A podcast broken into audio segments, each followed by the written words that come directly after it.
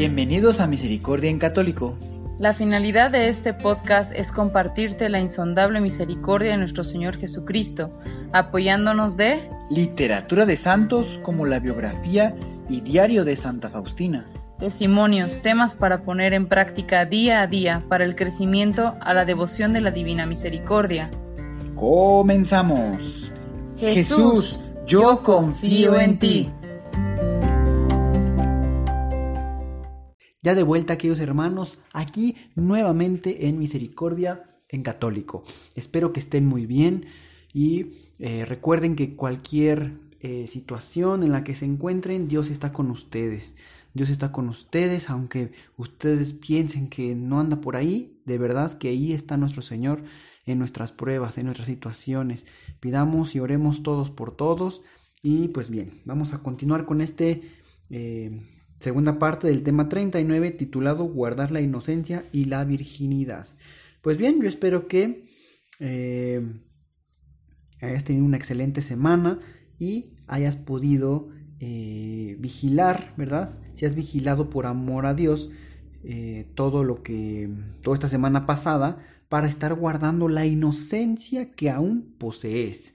Así que recuerden el tema anterior, estuvimos viendo los inicios de, de la, de la, mm, perdón, de la inocencia y de la virginidad. Y en esta ocasión, pues con estas preguntas es como un pequeño repaso, ¿verdad? Así como, ¿qué tal te fue cultivando esta semana pasada el anhelo para recuperar la inocencia de, tu corazón, ¿verdad? Hay que recuperar esa inocencia de cada uno de nuestros corazones. En mi caso, gracias a Dios, me di cuenta de algunas miserias antiguas, pero como me decía un sacerdote, eh, Satanás va a ir a atacarte siempre por donde ya ha atacado. Entonces yo me di cuenta, gracias a Dios, que eh, eh, unas que otras miserias que tengo, queridos hermanos, se, se, volvían a intensificar un poco. Entonces, eh, pues no dije, no, no, no, Señor, no, no me gusta cómo está esto, échame la mano, ayúdame y ya me di cuenta y lo más importante es reconocer, porque es como delatar, es como si estuvieras jugando o en mi, en mi tiempo, ¿verdad? Cuando a mí me tocaba jugar de niño con mis vecinos, jugábamos algo que se llamaba escondillas escondidillas, algo así, no sé en los países que nos están escuchando cómo se llama, pero trata más o menos de que pues una persona se pone a contar con los ojos cerrados, no sé, del 1 al 20, mientras los demás nos escondemos. Y después esa persona va y busca a los demás. Una vez que encuentras a alguien, dices, eh, ahí ya estás, te encontré, o un, dos, tres por ti, ¿no? ¿Qué quiere decir? Que esa persona queda deshabilitada, ya lo encontraste. Pues bueno, más o menos es eh, un ejemplo muy sencillo ¿verdad? Para eh, más o menos eh, plasmarles y decirles por qué es importante reconocer y descubrir y delatar así esas miserias, no, no guardar, no, no las, seguramente nos puede dar vergüenza decirlo, no sé, al sacerdote o demás, pero hay que reconocerlo, inclusive a uno mismo, decir, ya te encontré, aquí estás, ya estoy viendo esta miseria, está volviendo a atacar, así, así, y entonces ya no va a tener como Satanás volverse a esconder ahí porque ya lo encontraste, ahora va a tener que encontrar otro lugar. Pues bien, entonces ya después para no hacerle tan largo esto, eh, vamos ya a continuar con esta segunda parte. Pues bien, yo les voy a leer eh, lo que viene aquí en Efesios capítulo 1, versículos del 3 al 4, que dice, leamos los planes de Dios. Es muy breve y dice así, Bendito sea el Dios y Padre nuestro, Señor Jesucristo, que nos ha bendecido con toda clase de bendiciones espirituales en los cielos en Cristo, por cuanto nos ha elegido en Él antes de la fundación del mundo, para ser santos e inmaculados en su presencia, en el amor. Pues bien, queridos hermanos, los más interesante o lo más interesante de esta cita bíblica, queridos hermanos, es que también nosotros somos elegidos para ser santos e inmaculados en la presencia de Dios.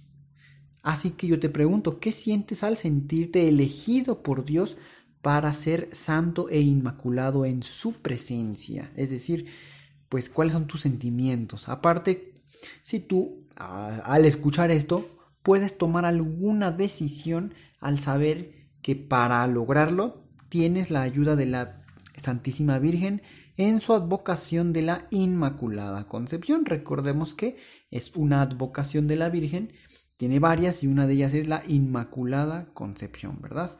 Pues bien, queridos hermanos, eh, estas preguntas que las puedes ir repasando tanto ahorita y en el transcurso de tu semana, en, en qué tal, o sea, es decir, imagínate mañana, pasado mañana, que tú digas, a ver cómo me siento al ser elegido por Dios para ser santo e inmaculado en su presencia y te llenas de emoción, de alegría y si andas un poco turbado o aturdido en tu día, en tu trabajo o en lo que te toque vivir, pues esto te puede dar un impulso, una aspiración, una fortaleza a tu fe.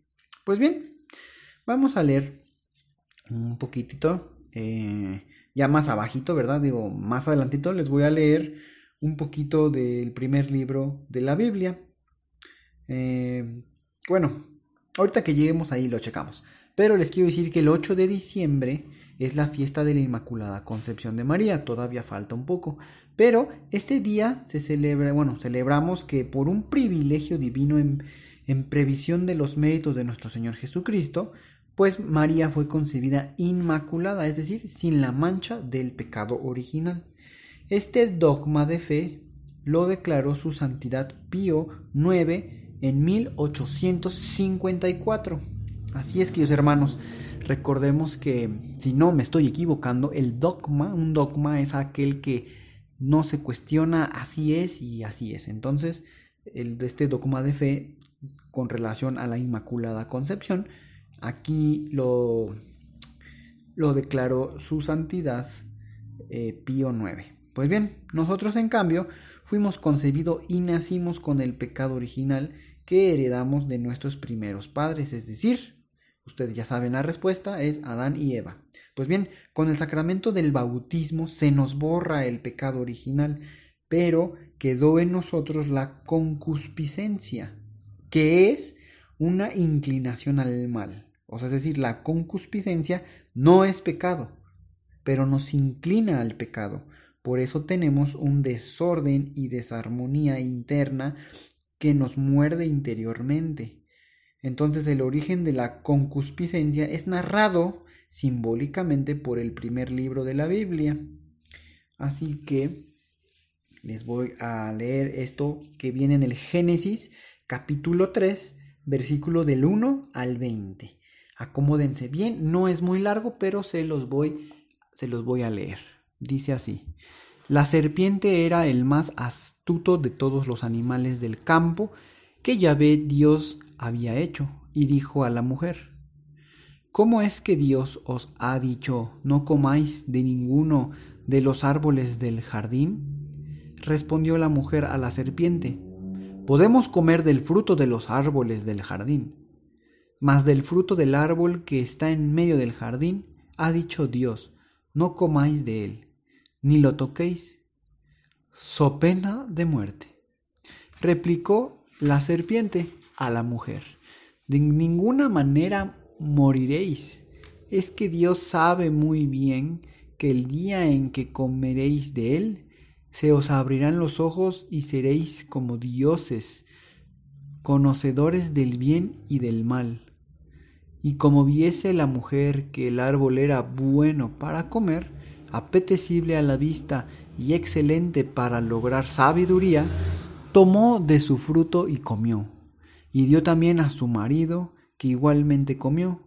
Entonces se les abrieron a entre ambos los ojos, y se dieron cuenta de que estaban desnudos, y consideraron eh, y cosiendo hojas de higuera se hicieron unos ceñidores. Oyeron luego el ruido de los pasos de Yahvé, Dios que se paseaba por el jardín a la hora de la brisa. Y el hombre y su mujer se ocultaron de la vista de Yahvé, Dios, por entre los árboles del jardín. Yahvé Dios llamó al hombre y le dijo, ¿Dónde estás? Este contestó, Te oí andar por el jardín y tuve miedo porque estoy desnudo, por eso me escondí. Él replicó, ¿quién te ha hecho ver estas que estabas desnudo? ¿Has comido acaso del árbol del que te prohibí comer? Dijo el hombre, La mujer que me diste por compañera me dio del árbol y comí. Dijo pues Yahvé, Dios a la mujer, ¿por qué lo has hecho? Y contestó la mujer, la serpiente me sedujo y comí. Entonces Yahvé, Dios dijo a la serpiente, por haber hecho esto, eh, seas entre las bestias y entre todos los animales del campo. Sobre tu vientre caminarás y polvo comerás todos los días de tu vida. Enemistad pondré entre ti y la mujer, y entre tu linaje y su linaje. Él te pisará la cabeza mientras acechas tú su cal. Perdón, mientras acechas tú su calcañar. A la mujer se le dijo, tantas haré tus fatigas cuantos sean tus embarazos. Con dolor parirás los hijos, hacia tu marido irá tu apetencia, y él te dominará.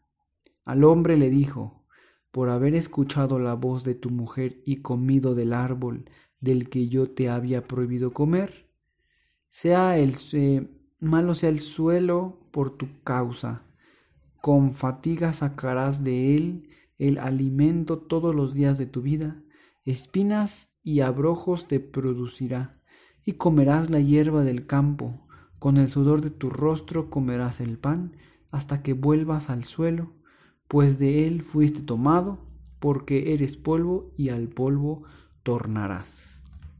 Pues bien, queridos hermanos, esto que les he acabado de leer, disculpen que de vez en cuando me trabé, hay algunas palabras que no alcancé a conocer pronto y pues bueno, disculpen ustedes, pero lo pueden encontrar en Génesis 3, capítulo del 1 al 20. Pues lo que encontramos ya a lo mejor lo hemos muchas veces escuchado en, en contado de una manera más rápido a los niños y demás. Pero he aquí los pasos de la ruptura de la armonía interna del hombre. Es decir, se esconde de Dios, quien lo visitaba por las tardes en el paraíso, pues se da cuenta de que estaba desnudo, cosa que antes no notaba. Todo esto, bueno, culpa a su compañera y rompiendo con ella, eh, finalmente rompe con la naturaleza, pues Dios le condena a que la tierra le da abrojos y espinos. Queridos hermanos, bueno, con esto ya hemos terminado. Con esto vamos terminando, perdón. Terminamos pues sabiendo que Dios sabe que su gracia es más poderosa que la concupiscencia que nos inclina al mal y por eso nos eligió a ser santos e inmaculados en su presencia desde antes de la creación del mundo. Entonces recordemos que la concupiscencia no es un pecado pero nos inclina al mal. Eso es la concupiscencia que tenemos en el corazón, ¿verdad? Hay que trabajar arduo para que esa concupiscencia sea disminuida y con eh, la ayuda y misericordia de Dios estemos más fuertes que ella para no caer ni inclinarnos a pues al pecado. Y para que te lleves, bueno, puedes hacer tú un pequeño resumen y concientizar lo que has aprendido de nuevo con relación a la concupiscencia. Aparte, eh, tú cómo piensas que aún con la concupiscencia, aún así responderás al llamado a ser santo e inmaculado. Porque puede ser para ti una, pues una cuestión, ¿cómo voy a, a ser santo si tengo esa concupiscencia, ¿verdad? Entonces, puede ser un examen de conciencia, inclusive con alguna duda que pudieras tener, puedes acercarte a algún sacerdote si es permitido y con las reglas eh, que se estén llevando actualmente. Me lo digo por eh, esto de la, de la pandemia, ¿verdad? Que en estas fechas nos toca, tal vez en este momento, más adelante en el futuro, si estás escuchando este audio, ya no existe esa pandemia, pero pues se vivió una pandemia en el 2020. Y pues este audio está grabado en el 2020. Pues bien, queridos hermanos, muchas gracias por estar aquí. El siguiente miércoles, si Dios quiere, vamos a, a estar escuchando el tema 40 y titulado No tienen tiempo para venir a tomarme misericordia. Imagínense nada más, queridos hermanos. No tenemos el tiempo. Entonces vamos a ver de qué trata y qué nos dice este aprendizaje para continuar con los temas del crecimiento a la devoción de la divina misericordia. Pues bien, queridos hermanos, cuídense mucho, Dios los bendiga. Hasta pronto.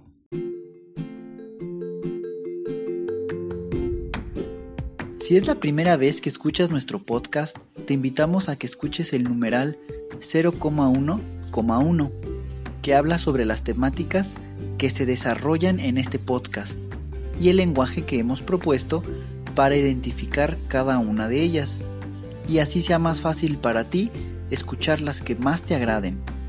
Te dejamos el link del audio y la lista de las temáticas en la descripción que este audio tiene.